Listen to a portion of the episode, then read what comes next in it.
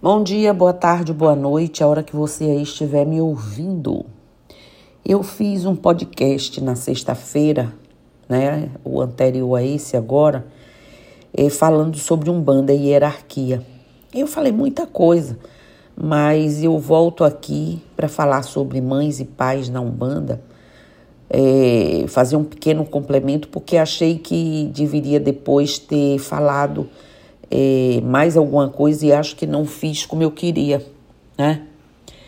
Ainda há, gente, muita, muita falta de conhecimento a respeito das religiões de matriz africana, brasileiras, né? Afro-brasileiras, é, em nosso país.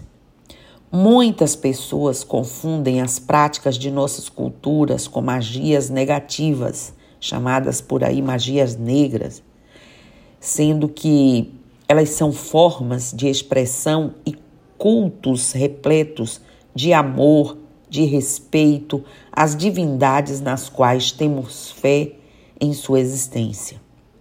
O pai e mãe na Umbanda, né, ou pai ou mãe na Umbanda, é uma figura maternal ou paternal para seu terreiro, aquele que literalmente cuida de pessoas de todos. Deixando a ignorância e a intolerância religiosa de lado e abordando, abordando com carinho o tema, voltaria a falar um pouco, um pouco mais, pelo menos, sobre a função do pai e a mãe, né? O sacerdote, sacerdotisa, Iá, é, como queiram chamar. Figuras que enfrentam diversas limitações para darem continuidade às suas raízes espirituais e ao auxílio a tantas pessoas com todo o seu conhecimento, abençoado pela sabedoria e poder dos orixás. Vocês, a gente há de convir que nada acontece sem autorização, nada acontece sem que haja uma orquestração. Uma casa, quando se abre, ela tem que ter uma egrégora, esse plano espiritual equivalente que nos reforça, que nos guia, que nos dirige, não é? Essa pessoa, esse homem ou essa mulher, esse médium ou essa médium que assume esse, essa missão, tem que ser com amor, por amor, o despertar, o já dizer o sim, usar o seu livre-arbítrio de verdade né?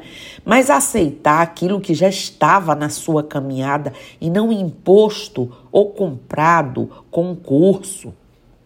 Ou pela vaidade de alguém que faz mãe e pai de santo por aí a torta e a direita. Fazer o que já está pronto. Não, a gente desperta o que as pessoas têm, trazem consigo. Ser mãe ou pai de santo ou no santo não diz respeito a somente nomenclaturas de alguém que cuida de um terreiro. Babalorixá também pode ser chamado pai de santo, ou Ialorixá, Iá, a mãe de santo. Preparados são pessoas espiritualmente preparadas, capazes de guiar a vida de seus filhos no santo e se, torna, e se tornam responsáveis por cada uma dessas vidas e de suas orientações em seus caminhos.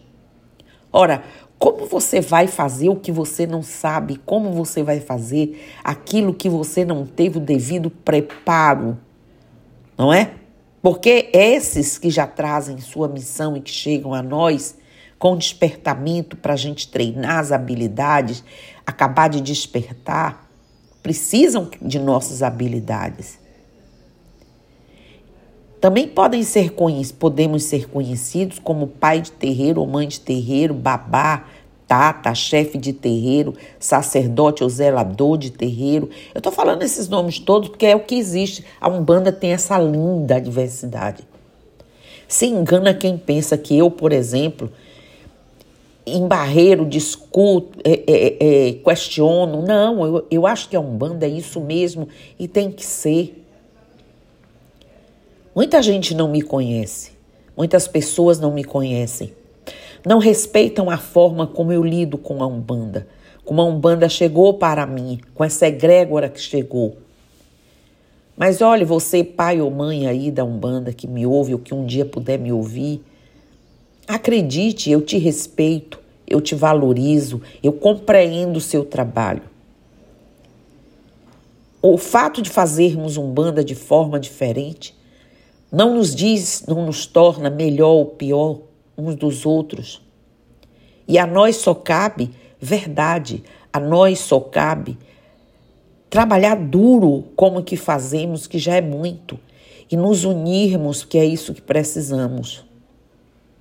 Bom, voltando ao assunto, na casa de Umbanda, nós exercemos eh, posições de aconselhamento, assistência ou assistidos, e procurando compreender e ensinar através da verdade e compreensão divina. Os caminhos da vida de cada um que nos procuram, ou seja, não são responsáveis somente pelo contato mais elevado com os oráculos ou as entidades que trazem aconselhamentos, mas precisam também acolher aqueles que necessitam de informação e entendimento. Tendo assim um trabalho delicado de transmitir da melhor forma a mensagem que recebe dos orixás e entidades. Sim, afinal somos médios, de acordo com a necessidade daquele que os, nos escuta. Muitas pessoas começam a traçar o seu caminho espiritual e logo decidem abrir seu próprio terreiro, o que acontece também em qualquer outra religião.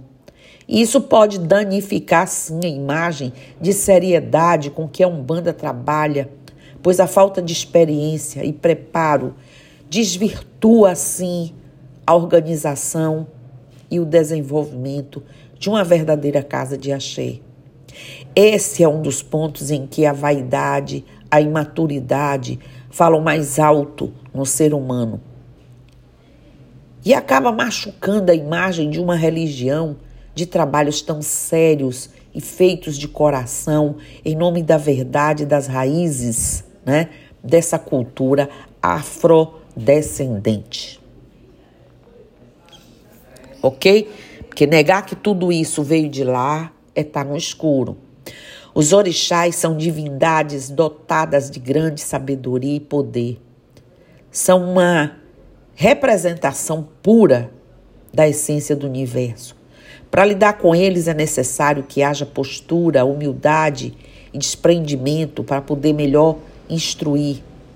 As pessoas que estão nesse mundo, destinadas a serem guias espirituais, principalmente no nível de um pai ou uma mãe santo, precisam compreender o seu destino e aceitá-lo, entregar sua vida a uma causa.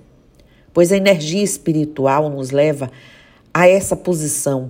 É um chamado muito forte, onde teremos que abrir mão, muitas vezes, de muitos privilégios para outros mundanos, para atender aos chamados e criar uma casa onde estará repleta de filhos oriundos do espírito e do coração, todos aguardando por uma luz em suas vidas.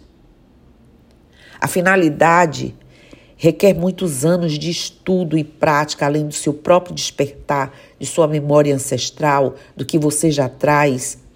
E somente quem alcança tal patamar é capaz de manter com seriedade e respeito um terreiro e compreender o outro, o outro pai, a outra mãe, que seja da mesma vertente que a sua ou não, pois a casa é o espelho da alma do Babalorixá ou da Ialorixá, do sacerdote, como eu disse, como eu já disse aqui, tantos nomes que nos dão.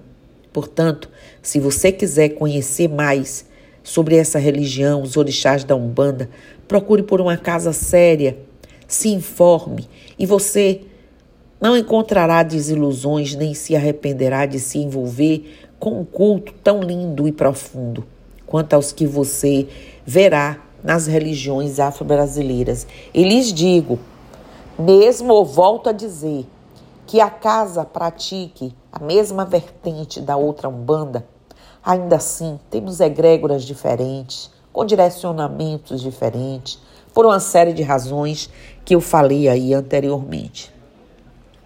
Então, gente, vamos parar de rivalizar, de buscar quem é melhor ou pior, não existe. Existe aonde você vai se adaptar mais. O que fala com você, o que conversa com você. Qual dessas realidades conversa com você, se afina com a sua realidade, se afina com o que você pensa, se afina com a sua espiritualidade? E aí sim você vai chegar e dizer: Eu estou em casa. E aí você vai se dirigir a um pai ou uma mãe com coração compreensivo, cheio de alegria e a certeza de que somos sim uma família. Ok? Então parem de pensar que Pode ser de qualquer forma. Tem que prestar atenção, tem que ter sabedoria, tem que aprender um pouco, conhecer sobre todas essas vertentes. Ver qual é a sua atitude, sua decência. Ver o que é que você quer da vida. Né? Se você não quer continuar ping-pongueando por aí de um lado para o outro, mas a vertente que você escolher, com certeza, vai, ser, vai lhe receber com amor e você vai se sentir em casa. Então, para todas as bandas axé, saravá, axé, namastê, saravá, motumbá, colofé, mucuyu no zambi, e eu estou aqui.